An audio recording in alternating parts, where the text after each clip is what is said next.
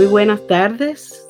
Este es el podcast Festivales y Encuentros Profesionales de las dos orillas, España y Cuba, y es parte de una serie de podcasts especiales que estamos sacando al aire con motivo de la vigésimo cuarta edición de Cuba Disco, la feria discográfica cubana que este año tiene a España como país invitado. Estoy absolutamente feliz de tener a Cari Diez, vicepresidenta de Cuba Disco y una amiga entrañable de muchísimos años con nosotros aquí. La presencia de Cari tiene un mérito adicional de la de mis queridos amigos que están fuera de Cuba y es que hoy comienza la Feria Cuba Disco y Cari está dedicándonos una hora de su tiempo y ustedes saben lo que eso significa en términos de dedicación. Así que Cari, gracias, mil veces gracias. Gracias a ti, gracias a eh, todos.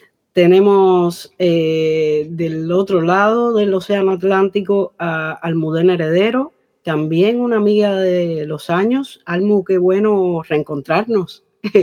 Bueno, magnífico y muy feliz de compartir este rato contigo, Darcy, con Cari, Tony, con Julen, para hablar de esto que, que nos trae de cabeza y de corazón. Almudena dirige eh, Primavera Pro, un festival español. Bueno, ya ella nos dirá exactamente sus características, que tiene una larga trayectoria y una, un gran prestigio entre los profesionales en España. Tenemos también a Julen Martín, director de BIME, que no es un amigo de los años, pero espero que se convierta a partir de ahora en un colaborador cercano. Y Antonio Martínez, que no sabía yo muy bien si ponerle que representaba a España, a Alemania o a Cuba. En realidad, Antonio es un hombre del mundo.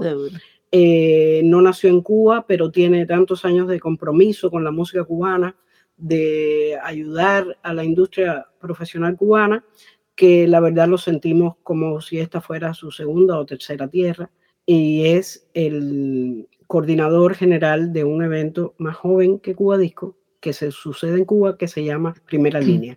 Eh, la idea es conversar sobre nuestros respectivos eventos, sobre sus respectivos eventos y también encontrar en algún momento seguramente eh, diferencias, pero sobre todo puntos de contactos, en fin. Vuelvo a agradecer enormemente estar con ustedes y sin más dilación les pido por favor que hagamos un ciclo de presentaciones de los eventos breve y sobre todo un poco objetivo, en el sentido de que nos gustaría saber años de creación de cada uno, ciudades en, las que suceden, quiénes lo fundaron, cuáles son los organizadores principales y este tipo de información así como base. Empezamos por Cari. Buenas tardes, sí, muchísimas gracias por invitarnos. Eh, la Feria Internacional Cuba Disco se fundó en 1997 como un encuentro de profesionales de la industria musical, eh, una gran feria expositiva y organizado por el Instituto Cubano de la Música, auspiciado lógicamente por el Ministerio de Cultura de Cuba.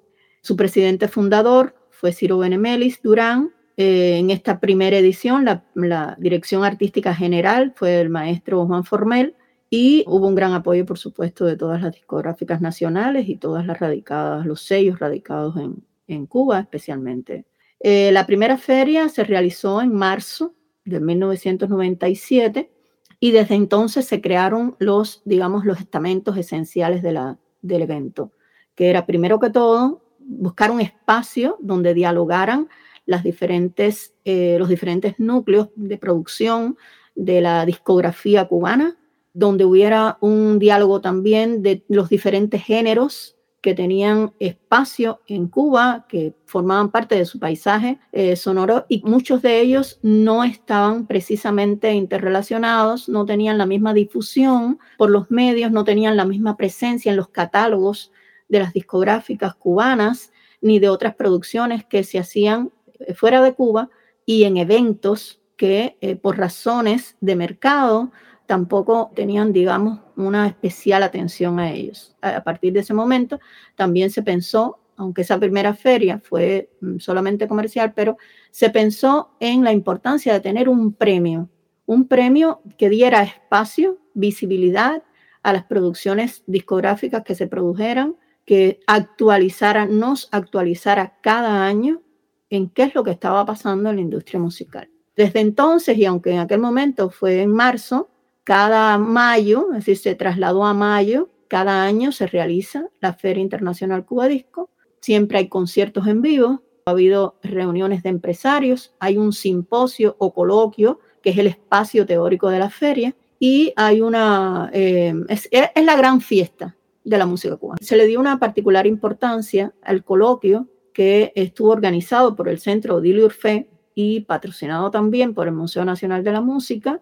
Jesús Gómez Cairo, el profesor de todos, hizo en un binomio perfecto con Ciro Benemelis, concibieron ese contenido en el que también estuvo de una manera muy activa Pepe Reyes, y la razón esencial fue celebrar el centenario de la fonografía cubana, es decir, por investigaciones que se realizaron en el año 1897, es el primer registro que se tiene conocimiento y por tanto ese, esa feria estuvo dedicada, esa edición primera estuvo dedicada a conmemorar los 100 años de la fonografía cubana. Qué buen resumen, Cari. Muchísimas gracias. Entonces creo que sin duda Cubadisco es de los eventos que estamos aquí representados por lo menos el, el decano.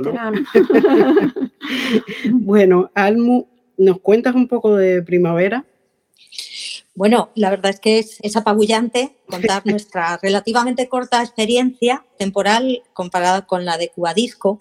En el caso de Primavera Pro, es una iniciativa del Festival Primavera Sound que está organizado por la empresa que se llama igual, Primavera Sound SL, y que en el año 2010 se percatan eh, en los años anteriores se van dando cuenta de que hay una amplia presencia de profesionales del sector de la música que asisten al festival y que organizan reuniones de forma espontánea e informal en, eh, pues en la zona VIP de los escenarios del festival o en el hotel en el que se alojan los artistas. Así que le dan una vuelta y, deciden darle estructura a esa presencia de profesionales internacionales, que muchos de ellos son los eh, profesionales más eh, disputados por parte de, los, de las ferias profesionales de música y son pues eh, programadores de festivales, agentes de contratación de agencias internacionales, etcétera. Así que en el año 2010 es nuestra edición cero, digamos, es casi una edición de prueba que se celebra en el marco del festival, dentro del recinto donde se celebra el festival. Previamente, y por poner en contexto, los que no conozcan el Festival Primavera Sound, es eh, un festival que cumplía en 2020 sus 20 años de, existencia y es uno de los eh, festivales de, de, músicas actuales más importantes que hay en nuestro estado y tiene una amplia reputación internacional y que tiene una característica muy importante y es que se centra exclusivamente en la música. Todas las actividades que se celebran en el entorno del festival tienen que ver con la música si es cine, son proyecciones de cine que tienen documentales musicales. Si son tiendas dentro, son tiendas que tienen que ver de sellos discográficos, etcétera. Es decir, es un, festival por y para la música que además tiene un, un, compromiso muy fuerte por el descubrimiento de nuevos talentos. Es un festival en el que participan en torno a 300 bandas cada año con 17 escenarios al aire libre, se hace en, en la ciudad de Barcelona, en el Parque del Fórum, y en ese contexto es en el que se enmarca Primavera como parte de la programación del propio festival Primavera Sound, que se hace siempre en torno al primer fin de semana de junio y que a partir de esa pequeña edición de prueba que hicimos el primer año, eh, se detectó que había un interés real de todos esos profesionales en tener algo más desde el punto de vista profesional en el marco del festival. Así que a lo largo de estos 11 edición de Primavera Pro, la próxima, eh, que se celebra este año, aunque el festival por, por cuestiones de, de, la pandemia se ha aplazado hasta el año 2022, habrá noticias muy pronto sobre qué sucederá el año que viene. Primavera Pro se celebró el año pasado en formato virtual y este año se celebrará en un formato híbrido, eh, presencial en Barcelona para los profesionales que puedan, según sus limitaciones y la normativa eh, vigente en ese momento, que puedan acercarse a Barcelona. Y formato también virtual, online, a través de la plataforma de Primavera Pro, que ahora y, desde su creación es una plataforma con vocación de permanencia, de, estar a lo largo de los 365 días del año ofreciendo ofreciendo contenidos. Eh, Primavera Pro eh, abarca distintos aspectos, aunque surge muy vinculado a la industria de la música en directo. A lo largo del tiempo y gracias al trabajo conjunto que hemos hecho con asociaciones sectoriales, estatales e internacionales, hemos ido abarcando otros ámbitos y sobre todo hay una cuestión que en las últimas ediciones y de forma cada vez más patente marca nuestra programación de conferencias y nuestra programación de mesas redondas, debates y etcétera, que es la cuestión de la música vinculada a la sociedad. Es decir, qué papel juega la música en su entorno social en muchos ámbitos. Y concretamente hay un ámbito eh, muy importante que es el tema de, la paridad, que creo que comentaremos un poco más, más tarde, más avanzado, pero que tenemos esa programación a la vez que un programa de showcases que se desarrollan en el marco del festival y en el entorno en el que se hace la conferencia, que es el Centro de Cultura Contemporánea de Barcelona ese programa de showcases lo trabajamos conjuntamente con las oficinas de exportación de la música de países de los cinco continentes, pues trabajamos desde con Sudáfrica, Australia, Taiwán hasta numerosos países europeos y un compromiso muy fuerte también con, Latinoamérica. Resumiendo un poco, en el caso de, del Primavera Pro es una especie de hijo o secuela que le nació al Festival Primavera, que ya existía, Primavera Sound, que ya existía, y que le nació 10 años después, surgió de una necesidad, una evidente eh, necesidad que ustedes detectaron que había entre los profesionales. A diferencia de Cuba Disco, que sí nace con, con el propósito de ser a la vez un festival, una feria y un encuentro profesional, en el caso de Primavera, una cosa eh, surge después de la otra, ¿no? Es decir, es, interesante que el modelo tiene esa, esa difera. Efectivamente. Julen, ¿cómo es en el caso de Vime, que me parece que es un poco más reciente como evento? Sí, eh, bueno, en realidad, escuchando al Modena, eh, bueno, ya lo sabemos, tenemos bastantes similitudes, ¿no? Igual no, no, nos parecemos más a lo que es un primavera que a lo que puede ser Cuadisco. Vime surgió en 2013 eh, por una parte tiene una parte de festival también, es un festival de, música indoor, porque se hace en, octubre todos los años aquí en Bilbao, que es, eh, no es una ciudad donde hacer eh, un festival al aire libre, ¿no? En, esas fechas porque habitualmente suele llover. Dime cuando nace, nace con esa parte de festival y por otro lado la parte profesional, ya desde, desde su arranque, o sea, se diseñó de esta manera. El, objetivo principal de, de Vime Pro, de la parte de encuentro profesional, siempre ha sido la de ser un puente entre el mercado español, los mercados europeos, con los mercados de América Latina. Y es en lo que se, ha venido trabajando en estas ocho ediciones, que como os decía, siempre se ha hecho en Bilbao. Hasta 2019 se hacía en BEC, en el Centro de Convenciones BEC, y ya desde el año pasado pasamos a hacerlo en el Palacio Euskalduna, que está en el, en el centro de Bilbao, eh, que es donde lo haremos este, este año también. Nuestro encuentro está abierto para digamos, para toda la industria, todas las ramas de la industria de, la música, tanto desde el mundo de la música grabada, editorial, sincronizaciones, eh, videojuegos, etcétera, a la parte de música en, directo, ¿no? que sí que es verdad que igual es la que más importancia ha tenido, sobre todo en las primeras ediciones, aunque es algo que ya empieza a compensarse más. Eh, dentro de la programación tenemos eh, varias verticales también, ¿no? con un peso específico, como puede ser el Prime Pro Fest, que es un congreso de, de festivales que habitualmente eh, suele reunir a más de 300 festivales cada año.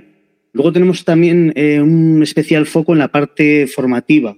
En 2017 arrancamos con el BIME Campus, que es un campus para, estudiantes o para gente que quiera eh, ingresar en el mundo de, la industria musical.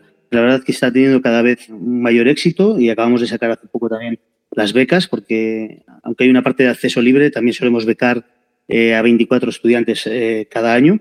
Tenemos una parte de startup también, eh, un poco eh, igual que, en el caso de, Almudena, digamos que todo lo que hacemos en torno a BIME tiene que tener relación con la música, ¿no? Entonces, la parte que tenemos, el, Startup Competition que, tenemos dentro de, de, BIME, está dirigido siempre para, para, startups que tengan aplicación para nuestra industria, ¿no? que tengan soluciones innovadoras para, para nuestra, nuestra industria. Y luego ya en 2019 también em, arrancamos con el AMCS, el Atlantic Music Conference Symposium, que une a, diferentes ferias de, los mercados eh, latinos, ¿no? como puede ser FinPro, el AMC, Boom, Imesur, Frecuencias, Pulsar, Circular, Fluvial, Westway Lab, en torno eh, pues un poco a, la labor que hacemos ¿no? y para, para mejorar. ¿no? Y por último, eh, otra de las patas que tiene Vime dentro de Vime Pro es el Vime City, ¿no? que es una parte de, de showcases que un poco también, eh, como comentaba Almudena, solemos hacerlo con oficinas de exportación de, diferentes países, también poniendo mucho foco en, América Latina. Lo solemos realizar en la, ciudad de Bilbao, en las diferentes salas de conciertos que hay. Solemos utilizar unas 11 espacios reunimos cada año a más de 50, 50 artistas. Sí que es verdad que el año pasado, con todo lo que ocurrió, pues pudimos hacer el evento de, manera presencial, no con el volumen de, profesionales que solíamos tener habitualmente eh, de manera presencial, porque no, lo permitía la, legislación ni, ni, tampoco era, era el momento. Pero bueno, sí que esto nos valió para implementar y mejorar mucho nuestra plataforma de, de networking para poder emitir todos los contenidos en streaming, poder realizar todo los, el trabajo de networking que realizamos habitualmente de manera presencial, poder trasladarlo también a un entorno digital y bueno, ese, yo creo que esa es la gran innovación que, que ha venido para, para quedarse. No soy de la estirpe de ese cazador que probó la sangre y le gustó el sabor no puedo demostrar valor, tampoco gran puntería. Quería darle la palabra a Antonio Martínez para que nos explique un poco eh, por qué surge la idea de crear primera línea eh, en un país pequeño como Cuba, donde ya existía Cuba Disco. Yo tengo la respuesta, Antonio. No estoy diciendo que no que la idea no haya sido genial, Solo que quiero que nuestros oyentes entiendan por qué se entendió que hacía falta otro evento dentro de la música cubana y qué lo diferencia esencialmente de la histórica Cuba Disco. Bueno, pues em, como bien dices Darcy, eh, hay una diferencia. Eh, yo siempre entendí que Primera Línea es un complemento eh, o una faceta más eh, a lo que mucho que ofrece o que está ofreciendo o que puede ofrecer Cuba Disco. Como dijo antes Cari, en Cuba Disco es la gran fiesta de la música y yo siempre pensaba que una de las diferencias es si Cuba Disco no tiene una participación popular, no sale en los medios y no sería, no sería la gran fiesta, mientras que Primera Línea, si al final sale una pequeña nota en, una, en un periódico, se celebró el evento, no sé, pues puede tener el mismo éxito. Em, porque efectivamente creo que la idea es de buscar un, un encuentro muy especializado y muy, hasta cierto punto, reducido para hacer más fácil, tanto para la industria musical cubana, contactar con el exterior, como del exterior con la música cubana, por las singularidades excepcionales em, de la industria musical eh, cubana y, y de Cuba en, en general porque no son aplicables los modelos ni son aplicables los mecanismos uno por uno, como se hacen en, la gran mayoría de los, de los países. Y, por esas singularidades, pues pensábamos que era interesante realmente hacer una propuesta que se, se centrara en, en, esta, en esta posibilidad de realmente desarrollar y hacerlo más fácil y más factible y crear una, un intercambio. En primera línea surge en el 2016 una iniciativa siempre compartida con el Ministerio de Cultura y con el, Instituto Cubano de la Música, junto con la empresa Piraña, que es la que organiza el BOMEX eh, todos los años, de hace más de 20 años, la Feria BOMEX. Por eso fue siempre el socio internacional y mi empresa en directo, pues eh, al tener sede en Cuba oficial, pues ha funcionado más bien de enlace y de, coordinador entre esas dos, de esas dos partes. Entre lo que dijo, lo presentó Cari Almudena y Julen, pues están todas las, todas las claves están ahí. Efectivamente, em, se trata de no de un evento creado a través de un, de un gran evento eh, popular que siempre atrae a buenos artistas y los buenos artistas vienen acompañados de grandes profesionales y al final se crea un evento, digamos, una sección pro, una sección profesional dentro del mismo evento, em, esto se ha hecho adrede. Pero en el 2016 se realizó en septiembre, se iba a hacer en el 2017 con mucha expectativa también en septiembre. Llegó el huracán Irma y se llevó la edición adelante y hubo que hacer una edición muy improvisada en noviembre. Se volvió a hacer, intentar algo en el 2019, pero ya no con la misma fuerza, 18, perdón, hasta que se tomó la decisión, y yo creo que eso fue una decisión acertada en el 2020, de justamente unirse a un evento, a un gran evento existente en Cuba, que ya está atrayendo a muchos profesionales para no tener que hacerlos mover a Cuba solo, entre comillas, por primera línea, que es la decisión de unirse al, Festival de Jazz en el Jazz Plaza en, en enero. Y se hizo una edición en el 2019 de tentativa, simplemente porque se había detectado que había muchos profesionales en el Festival de Jazz que la gente muchas veces no coincidía, no se sabía, eh, y era una cosa tan simple como colocarle un patch, una identificación que dijera pro, profesional, y bueno, y la gente ya empezaba a hablar y relacionarse y preguntar quién eres y qué haces, no sé. Y bueno, y con muchas expectativas para el, para el 2021, pero tendremos que esperar hasta el 2022. Así que es un evento de, de recién creación, pero efectivamente intenta em, combinar eh, todas estas experiencias adquiridas en otros, en otros eventos eh, bajo el paraguas del Festival de Jazz, que efectivamente es un paraguas eh, importante, un momento de llamativa eh, fuerte a los profesionales y siempre tener esa vertiente de em, hacer más fácil el encuentro entre la industria musical cubana, que también en los últimos años y ahora más ha vivido un desarrollo importantísimo en el tema de digitalización. Siempre hay que recordar que los datos móviles es un, un tema muy reciente en Cuba por lo tanto, hay mucho que recuperar, pero la gente está recuperando con, rapidez. Para los profesionales internacionales, Cuba Disco era eh, tanta magnitud, tanta oferta, tanta diversidad, pero no había un guion, digamos, eh, en las claves, eh, por decirlo acostumbrados, porque al final em, hoy en día los, festivales para los profesionales o, o, los eventos trabajan con muchos conceptos claves introducidos. Y aunque yo no conozca, me voy mañana a un evento que yo no conozco, pero voy a la página, eh, me bajo la app y más o menos encuentro y me, me voy guiando. Pero claro, en Cuba que eso no, no, existía. La gente eh, no encontraba los contenidos porque no, no conocía la clave cómo acceder a ellos. Y por eso, en primera línea, siempre intentamos que fuera un evento fácilmente entendible por, los profesionales extranjeros porque por su estructura, por su terminología, copiaba o, mantenía lo que, se, lo que se llama internacionalmente para que la gente lo, se pudiera ubicar más fácil.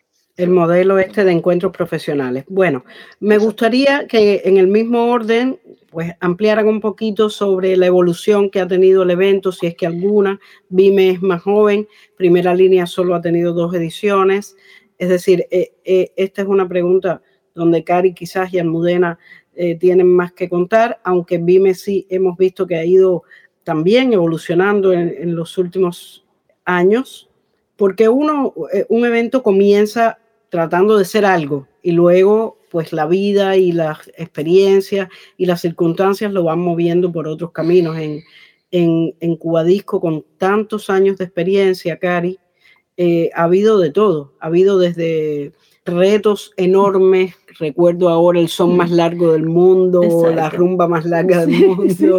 Cubadisco se, se hace sobre esa base, es decir, es lo quiero todo, lo tengo todo y lo quiero todo, quiero mostrarlo todo. Y es verdad que nosotros hemos tenido Cubadisco que han inundado todas las plazas de todos los teatros, el teatro, el Carlos Mar, el, Nacional, las, dos solas, las dos salas, cuando existía el, Amadeo, el América, el Mella, eh, las plazas. nos se ha ido a, a, barrios. Se ha ido a otras provincias. Eh, lo, hacíamos simultáneamente en provincias, hicimos, comenzó con el son más largo, más de 100 horas, también un acontecimiento histórico en la vida del bailador de este país, y después se convirtieron esos, eh, toda Cuba, era un, eh, era un pre-cubadisco, comenzábamos un mes antes prácticamente, pasábamos por todas las provincias haciendo así, era, era enorme, todo, todo el mundo bailando son o bailando rumba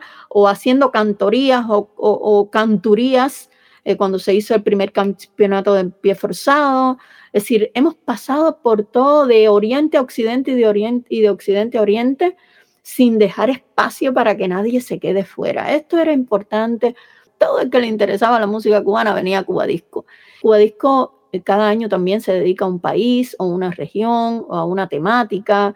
Eh, se ha dedicado lo mismo a la, música y el cine, la música y la danza, la música y, la, el violín, la música de cámara, la música sinfónica. La enseñanza musical. la enseñanza, la enseñanza artística Nunca faltó una presencia de los estudiantes de las escuelas de arte, talleres con eso. Entonces, eh, es verdad que era, eh, fue enorme. Y al mismo tiempo, eso nos sirvió para ir, em, digamos que, profesionales como, como ustedes, por eso fue tan bienvenido lo de MPM, lo de primera línea, que significó realmente un escalón eh, importante porque esto de los eventos también, Cuba Disco es, digamos, eh, era la, gran sombrilla para todas las casas discográficas, pero también los eventos particulares que se hacen van aportando mucho a Cuba Disco. Incluso vemos, Cuba Disco empezó especialmente enfocado en los soportes sonoros y Cuba Disco tiene ahora mismo una amplitud en todo lo que es audiovisual y sin embargo, desde las raíces, música, imagen y sonido, es decir, que ha ido mutando. Claro. Eh, Hay algo que es relevante decirlo, sobre todo para la, para la comprensión un poco del modelo. Cuba Disco es un mega evento, y lo fue desde la primera edición. Eh, que solo puede hacerse en un país donde hay un Estado comprometido eh, económicamente con la cultura. Y una infraestructura. Y una infraestructura, que sí, eso es una verdad como un templo, porque detrás de Cuba Disco no hay, yo, yo veo los otros modelos que vienen del sector privado, tanto Primavera como Vime, y son enormes esfuerzos de empresarios. Eh, eso es imposible eh, hacer desde el sector privado únicamente un evento de la magnitud de Cuba Disco durante 24 años seguidos. Quiero que Almo nos cuente cuál ha sido la evolución de Primavera Pro y especialmente que mm, argumente un poquito más el tema del el rol de la mujer en la industria musical, en el que sé que tanto Primavera Pro como ella misma en lo personal tienen un compromiso eh, muy especial con esta eh, temática. La evolución de Primavera Pro ha ido de la mano de lo que ha sucedido en el entorno de la música, pero también en el entorno de la audiencia y en el entorno de, la sociedad. Y aunque al principio uno trata de establecer estructuras y hacer esquemas de cómo va a ser el evento, yo creo que la realidad eh, de nuestro entorno, que es un entorno que se mueve mucho, que lo que pasa en la música, en los contenidos de la música, en, la vida de los artistas, en la vida de los profesionales del sector de la música, tiene mucho que ver con lo que, con lo que tenemos que recoger, con nuestra responsabilidad como encuentro profesional. Y pese a que en un principio estábamos muy, muy volcados en contar experiencias, de utilizar a profesionales que, nos enseñaran cuál había sido su trayectoria, eh, mostrar referentes que son tan esenciales y tan básicos, yo creo que hubo un momento en el que nos dimos cuenta de que también hay que dar voz a, a, la novedad, a lo innovador, a lo inspiracional, a lo que nos puede generar ideas de cara al futuro. Así que de hace unos años a esta parte miramos hacia adelante más que, que, mirar al pasado, porque creemos que es, que es muy importante para el entorno y, esa palabra encuentro que utilizamos es una palabra real. Es decir, eh, hablaba Cari hace un momento de lo que hablamos en los pasillos, lo que hablamos en los conciertos somos un sector que nos encontramos en conciertos, que, nos tomamos una cerveza y hacemos negocios tomándonos una cerveza y esa parte es muy importante para Primavera Pro, eso, ese aunar la conferencia más, eh, más solemne con ese momento de eh, discusión o de reflexión conjunta eh, de una forma informal. Así que hemos ido creciendo y evolucionando con lo que estaba sucediendo a nuestro alrededor. Han pasado muchas cosas a lo largo de estos 10 años. Han pasado cosas a los artistas, han pasado cosas en la industria, han evolucionado los modelos de negocio, han evolucionado las fórmulas eh, mediante las cuales el público escucha música, ha, cambiado la música que, escucha la gente. Tenemos que mirar a los más jóvenes. Eh, nosotros ya, pues yo mm, tengo 50 años, ya no soy un referente, o sea, a mí me queda poco tiempo, digamos, de, carrera en la industria, pero hay un relevo y hay una generación muy potente que tiene muchas cosas que decir y que tiene que tener voz. No queremos dar voz solo a la gente que tiene largas trayectorias como nosotros, sino a todos aquellos que ven las cosas de otra forma. Y es muy importante para nosotros, como decía en la introducción, lo que sucede en el entorno, pero no lo es solo para Primavera Pro como encuentro profesional, sino que el Festival Primavera Sound ya en la edición 2019 fue eh, un festival pionero, diría que en lo internacional, en la paridad de género. Es decir, fue eh, mm, el primer gran festival internacional cuyo cartel artístico, y hablo de grandes artistas de 17 escenarios de 300 artistas, más del 50% de esos artistas o de esos grupos estaban encabezados o liderados por mujeres o eran grupos mixtos. Es decir, ya el festival en sí tiene tomó un serio compromiso que se llamó Ahora esta palabra de la nueva normalidad que se aplicaba a otro contexto nos resulta curiosa, pero en aquel momento se llamó The New Normal porque el festival tomó un compromiso de futuro por la paridad. Primavera Pro lo, veníamos haciendo de forma espontánea. Es un, somos un equipo femenino, eminentemente, además, en el caso de Primavera Pro, y siempre nos habíamos impuesto esa necesidad de que tanto nuestro programa de showcases como nuestro programa de conferencias y las conferencias fueran paritarios. Tenemos un premio también que no es, obviamente, de tan amplia trayectoria, tan amplio como el de Cuba Disco, pero desde hace unos años hay un Primavera Award que otorgan conjuntamente Primavera Sound y, Primavera Pro a profesionales del entorno de la música que hayan a lo largo del año pues, eh, sido especialmente relevantes por alguna razón. Se otorgó a la asociación MIM de la que ahora yo soy vicepresidenta, como ha apuntado antes eh, Darcy, y a partir de ese momento asumimos un papel muy activo desde Primavera Pro en la cuestión de debatir y reflexionar sobre la paridad en la industria de la música. Eh, y creamos en la siguiente edición un programa dentro del programa de Primavera Pro que se llamó Insumisas para dar voz al feminismo dentro de las industrias culturales y contamos con, con profesionales muy relevantes eh, activistas muy importantes, no solo del entorno de la música, sino del entorno de la cultura, como Remedios Zafra o Cristina Morales o Lucía Lizmaer, eh, para que hablaran sobre qué está sucediendo con el papel de la mujer en el entorno cultural, en las programaciones, en, eh, hay un Me o no hay un Me en la industria de la música, que no lo ha habido hasta ahora, pero este año además, que Primavera Pro se va a celebrar del 2 al 6 de junio, anunciamos ya que esa mirada nuestra hacia el feminismo se iba a ser todavía más amplia y más profunda y vamos a hablar de, feminismos y no de feminismo. De hecho, el ciclo pasa de ser insumisas a ser insumises y vamos a hablar de interseccionalidad y vamos a hablar de géneros y vamos a tener representantes muy importantes de todo el entorno eh, de personas trans, mm, xenofeministas como Sandy Stone de 85 años, que va a hablar de inteligencia artificial. Es decir, vamos a dar un paso más allá y vamos a hablar de género, porque no es solo las mujeres. Eh, eh, vamos a hablar de, todo lo que tiene que ver con los géneros en, torno a la industria de la música, a la industria de la cultura, de, de, la sexualidad y la estética en la industria de la música, de la voz protesta de las mujeres latinas y las mujeres afros en, en la industria de la música.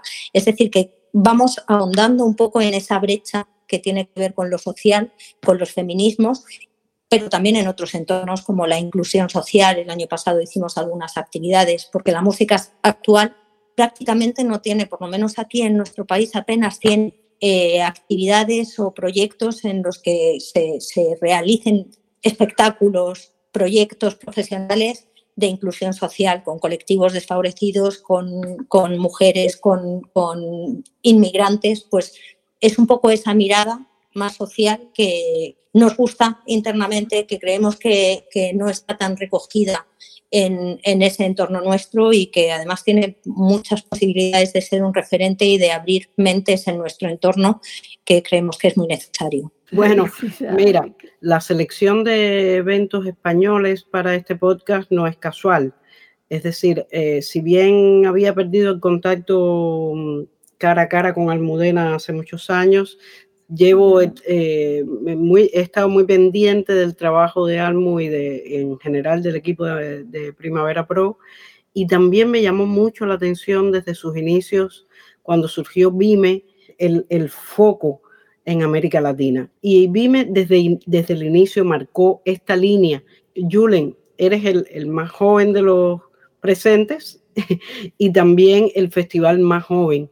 Aunque también puedo intuirlas, me gustaría oír desde tu propia percepción por qué Vime surge con esta vocación transatlántica, no tan dirigida a los grandes mercados anglosajones, que es normalmente a quienes queremos eh, mostrarles nuestras músicas, sino más hacia la sinergia con los países de América Latina. Eh, gracias por lo de joven, aunque ya voy peinando canas.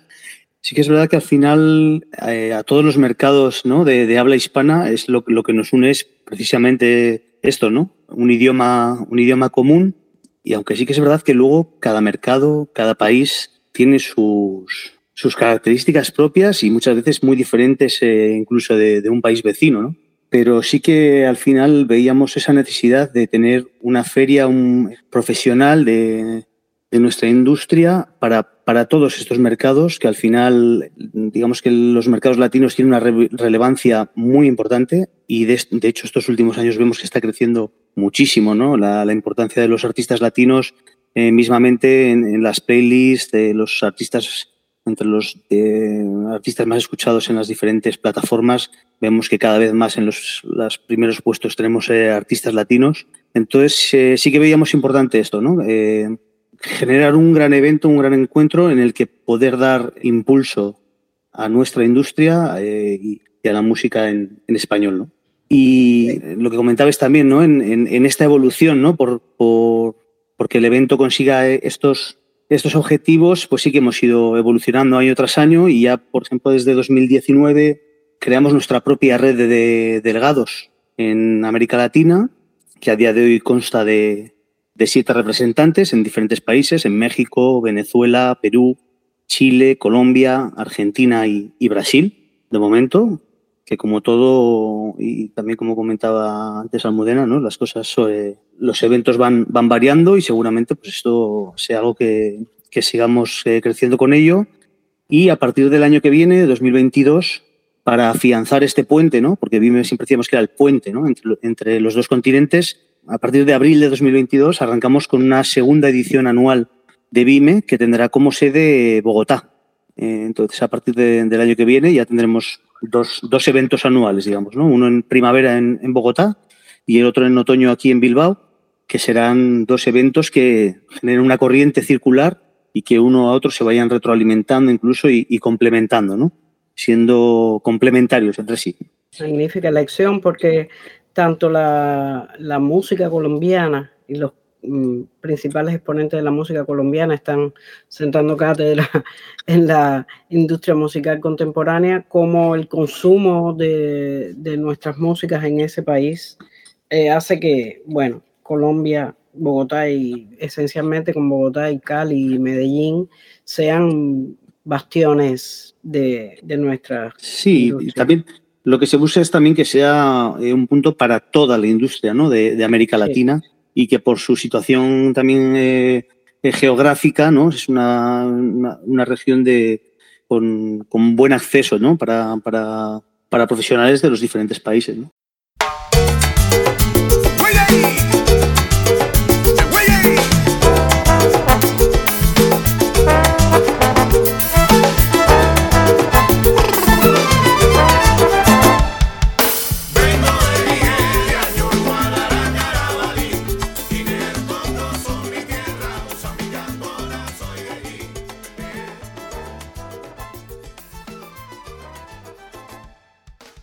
Bueno, quería que me dijeran en, en, dos minutos qué ha significado, sobre todo, no quiero que nos quejemos, todo el mundo sabe que llevamos dos años sin poder vernos, eh, sin poder hacer grandes eventos presenciales, etcétera. Pero como todo oh, persona optimista y los que hacemos, eh, organizamos eventos de esta índole, no podemos hacerlo con pesimismo, yo veo con mucha alegría que hemos ido descubriendo cada uno las posibilidades tremendas que esta reinvención de lo digital y lo virtual da para, para nuestros proyectos.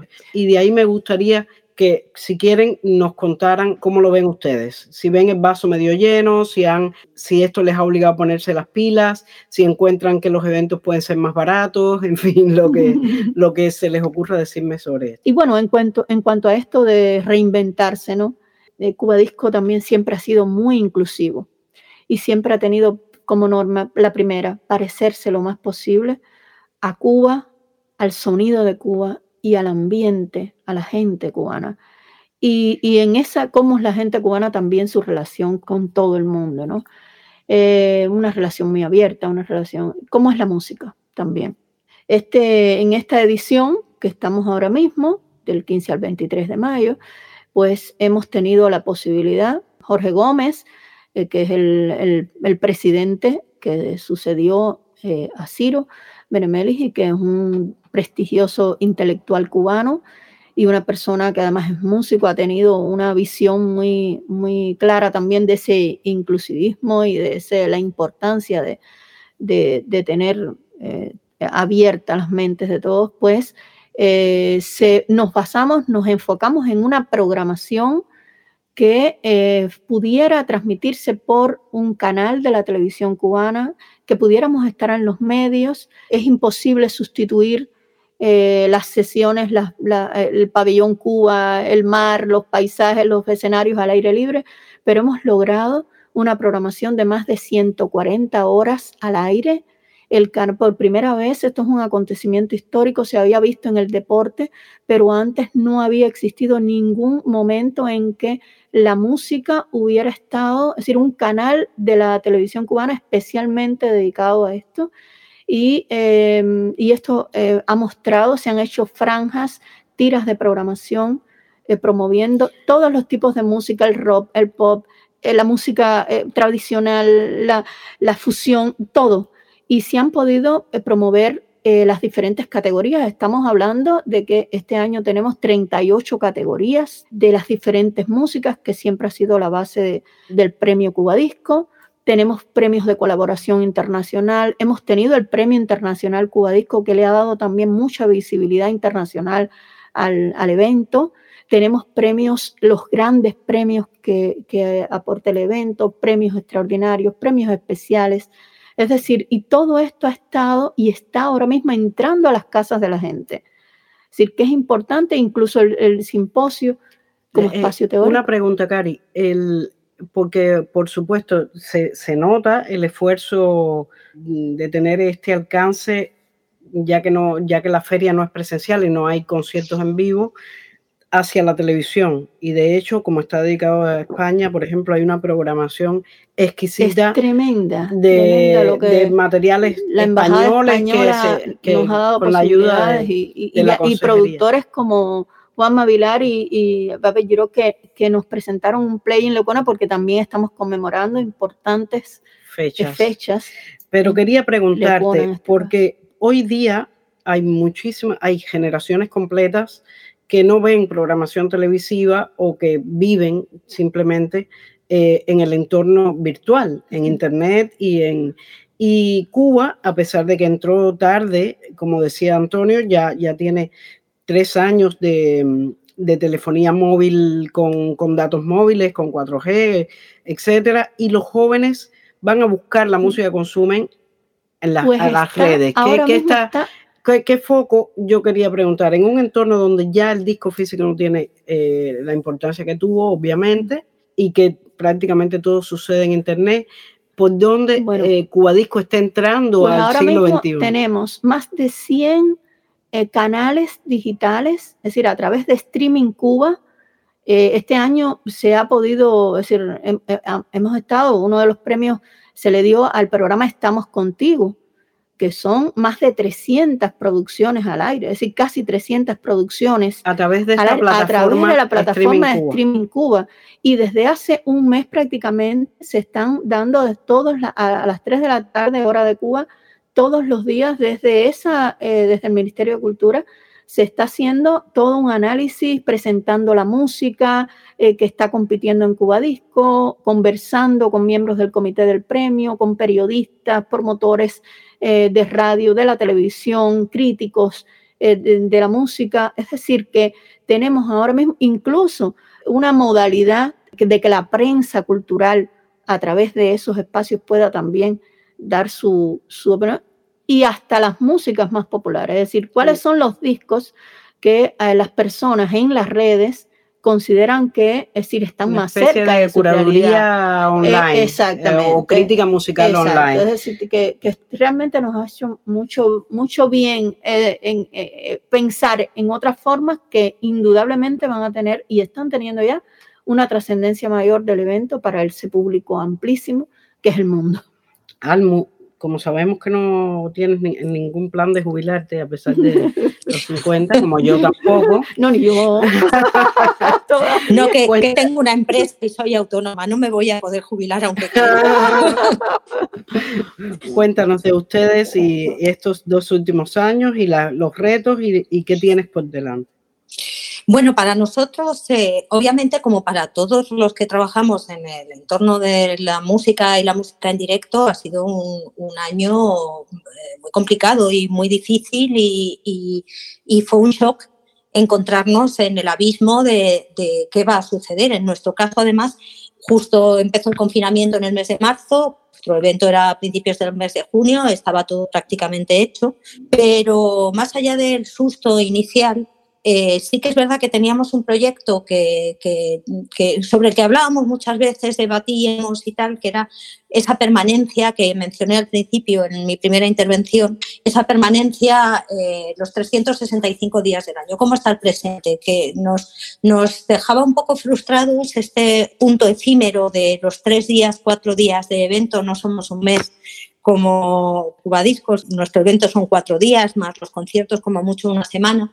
Nos frustraba esto de estar trabajando todo un año solo para tres días que se pasan volando, eh, que te dejan muchas cosas siempre en el tintero y, debatíamos mucho sobre cómo estar presentes todo el tiempo. Y esto nos ha obligado a trabajar en, en este proyecto. Y entonces nuestra página web de Primavera Pro eh, se ha convertido en una plataforma que va a estar activa todo el año, que va a ofrecer contenidos todo el año, porque si algo nos ha enseñado a todos es que podemos estar en contacto unos con otros eh, a través de mm, distintas plataformas, que es verdad que es un esfuerzo tecnológico inicial, que nuestra, eso que hablaba antes de tomarnos una cerveza y hacer negocios o ese contacto personal es insustituible, pero sí que es posible trabajar día a día y estar en contacto con la gente de una forma más activa que un correo electrónico o que un WhatsApp. Y eso nos lo ha enseñado la pandemia, nos lo ha enseñado en lo personal y en lo profesional. Así que utilizar esta situación para convertir y para hacer realidad un proyecto que teníamos en nuestra cabeza y que no terminábamos de, de, poner en marcha ha sido para nosotros una cosa muy positiva. Y por otra parte, sí que eh, esto permite abrir abrirnos a públicos que por distintas razones, incluso por razones económicas, no podían estar en Primavera Pro, pues porque no se pueden pagar un viaje a Barcelona, no pueden pagar sus alojamientos, no pueden pagar un vuelo, no pueden pagar la acreditación.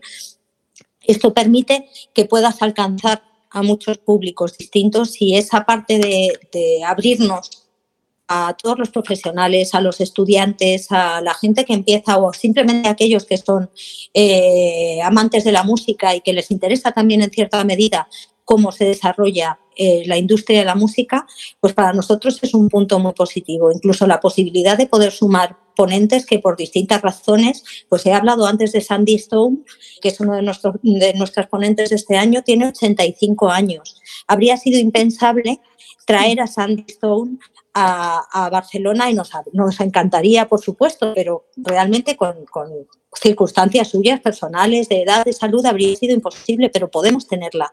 Y no es tan chocante como sería antes de, esto. Es decir, nos abre posibilidades, abre posibilidades porque la disponibilidad de los ponentes es la que es. A veces la gente no puede dedicarle una semana a venir a tu evento, pero sí una hora desde su casa y ya todos tenemos una dotación técnica mínima en casa para poder hacerlo.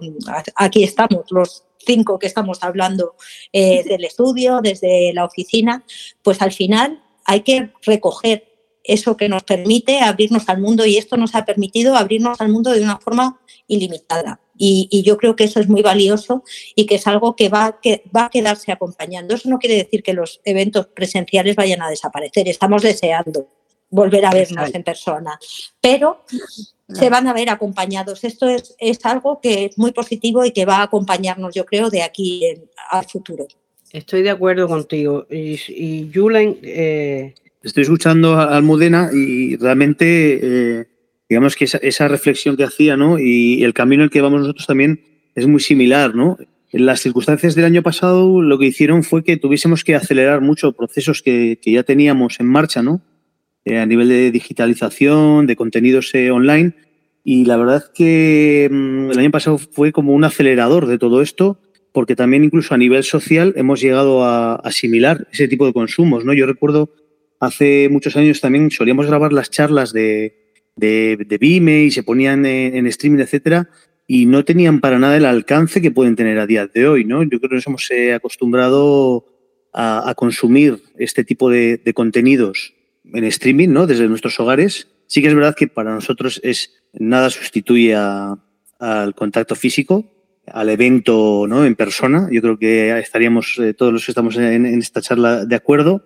Pero sí que es verdad que, pues, por ejemplo, nos ha abierto bastantes puertas en países a los que habitualmente no habíamos podido llegar, porque es mucho más sencillo ¿no? y, menos costoso. ¿no? Bueno, coger un vuelo transoceánico muchas veces tiene un coste muy alto.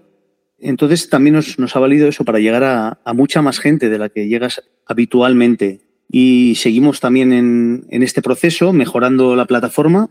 Eh, este año hemos aprendido mucho y del proceso, este proceso de aprendizaje, pues hemos podido ver ¿no? las claves para seguir evolucionando nuestra plataforma, eh, también como comentaba Almudena, también para que sea, y, es de hecho, y, está siendo una herramienta muy útil para que la gente se pueda encontrar ¿no? durante, durante todo el año, porque te permite hacer networking y, establecer contactos con, con, profesionales durante todo el año y también poder ver eh, las charlas, eh, todos los contenidos que vamos generando, poder verlos en, en el momento que te apetezca, ¿no? que también eso es otra cosa muy importante. Muchas veces ocurre, o me ocurre a mí al menos en, cuando entro en eventos online de, de, nuestra industria o similares al nuestro, que igual estoy trabajando en ese momento, no puedo ver la charla y, me la veo en, en, otro momento, ¿no?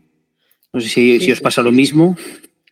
Totalmente, totalmente. Eh, probablemente hemos, yo en lo personal, durante el año y medio de pandemia, he estado más cerca de un montón de colegas de la industria musical en ese sentido, quiero decir, participando o como oyente o invitada incluso a, eventos y a charlas que probablemente mis 25 años de carrera en la industria de la música ha sido eh, increíble. Yo creo, es un, creo que toda la parte, todo este desarrollo digital es un complemento eh, importante, muy grande y incluso también eh, podemos ver incluso con naturalidad, ¿no? Que podamos ir a un evento presencial que tengamos muchos contenidos que se hacen de manera presencial, pero que eh, igualmente en, una, en un panel, en una charla que estemos viendo, haya una persona, dos o tres que no estén en el sitio, no, no estén en el mismo lugar, pero puedan estar participando también y, no se ve como, ¿no?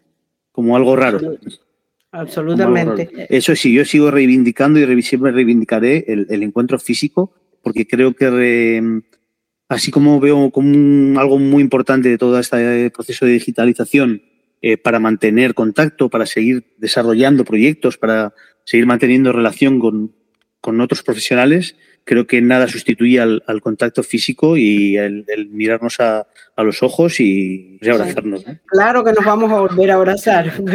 Eh, Antonio, querido, eh, no te imagino quieto desde enero del año 2020 que dejé de, de tenerte en el colimador.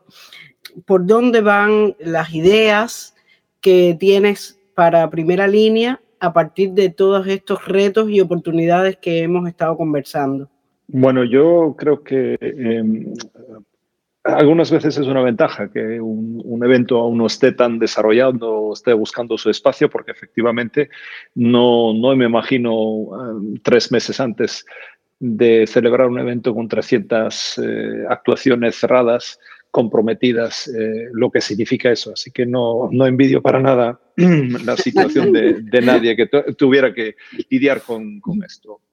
Como dijimos antes, que Cuba está pasando por una transformación acelerada en una recuperación y ponerse al día, digamos, de una manera increíble, eh, en todo el tema digital, pues esto eh, se ha triplicado con, con la necesidad de la, de la, pandemia. Y esperemos que, eh, que efectivamente estemos más cerca del, del state of the art internacional, de, lo que se hace internacionalmente en hábitos, por eso también es muy importante aprovechar estos tiempos justamente en capacitaciones, en preparaciones y en actualizaciones de, los, de los propios actores, sobre todo los artistas en, en Cuba. Pero como yo dije antes, una de las cuestiones importantes o la necesidad em, de realizar algo en Cuba tan específico era la singularidad de Cuba, eh, pues si la singularidad de Cuba ya es, eh, es palpable o impresiona cuando se vive en, persona, pero cuesta entenderla, eh, de manera digital es prácticamente imposible de transmitir esta, esta singularidad. por lo tanto, no es ya solo la presencia física, sino la vivencia, la experiencia en sitio, creo que es importantísimo, es una condición totalmente importante. Lo que sí creo que efectivamente los eventos híbridos, las posibilidades de, compartir y no parecer, como dijo Julian, raro de tener tres panelistas eh, sentados y dos que en pantalla, pues creo que hace un par de años, bueno, un par de años, hace dos años nadie hubiera aceptado esto, pero em, hoy en día sí que lo estaríamos como una manera simplemente para poder ampliar eh, la posibilidad de participación y, tener, un, digamos, una, una mayor diversidad y no es un hándicap. Eh, yo creo que eso sí, pero para Cuba yo lo veo absolutamente imprescindible, pues, eh, de tener la presencia y vivirlo en, sitio. Y por eso también me interesa, me gusta mucho que en el 2019 estuve un momento en Vime y justamente con, con Jorge Gómez, el presidente de Cuba Disco, lo llevé allá a, Bilbao y estuvimos ahí en la, en la reunión esta de, digamos, de, latinoamericanos. Eh, sí, en el AMCS.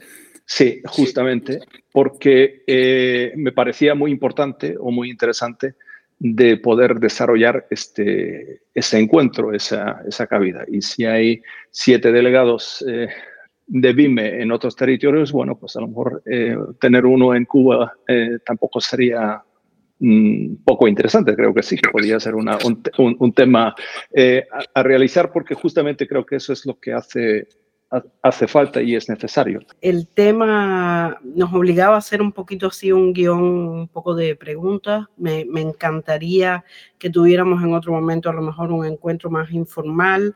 Antonio y Cari son parte de nuestro día a día aquí. Muchísimas gracias a los dos, especialmente porque se han robado casi dos horas del el día inaugural del, del, evento más importante de la música en Cuba para dedicar a este podcast.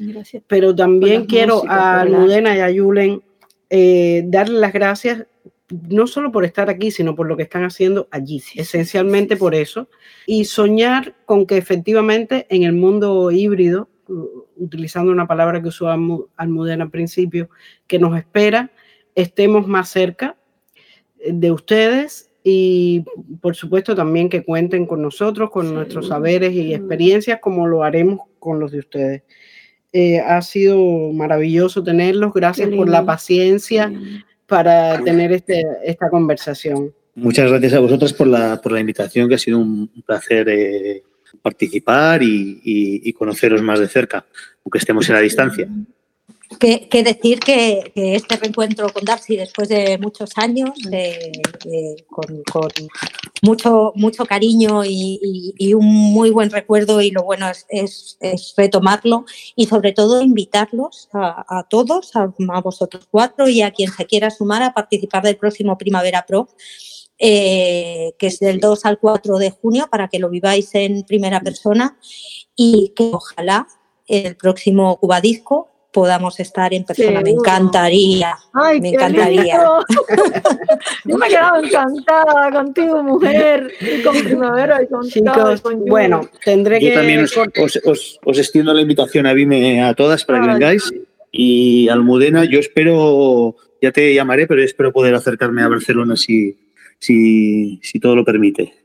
Genial. Cubadisco están estados. Ustedes ahora mismo ya son delegados de Cubadisco en este mismo momento. Bueno, muchísimas gracias. Un abrazo grande. Que tengan una semana maravillosa. Gracias. Muchas gracias. Un abrazo.